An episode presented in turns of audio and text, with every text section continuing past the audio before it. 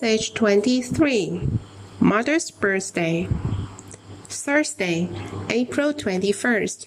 Sunny. Today is my mother's birthday. My father and I decided to give her a pleasant surprise.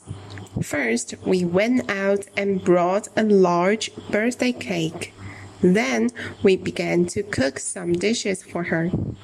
After two hours hard work, we finished our cooking.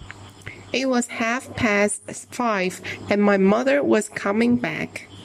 We set the table and put the dishes on the table. The door opened and in came my mother. She was surprised at what she saw and she said, Oh, oh, my child can do something for me. I asked, Mom, do you know what date today is? When she said no, we took out the birthday cake and said, Happy birthday to you. Mother stood there, smiling happily with watery eyes.